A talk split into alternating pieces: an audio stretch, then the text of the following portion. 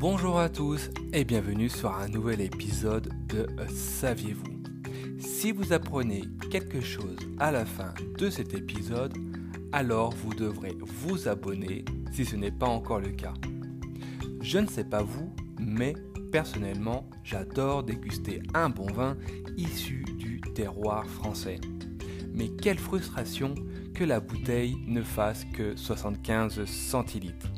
Du coup, savez-vous pourquoi les bouteilles ne font tout simplement pas un litre?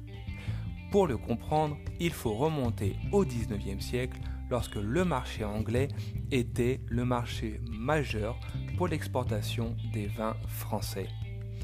Ainsi, afin de s'adapter à l'unité de mesure anglaise, le gallon impérial, les vignerons utilisaient des barriques de 225 litres qui équivalaient à 50 gallons.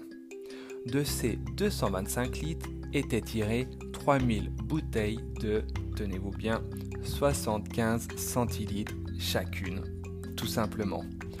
Aujourd'hui encore, les 75 centilitres représentent l'unité de calcul pour déterminer les volumes, comme par exemple le Magnum qui fait 1,5 litre ou encore le Jéroboam qui fait 3 litres.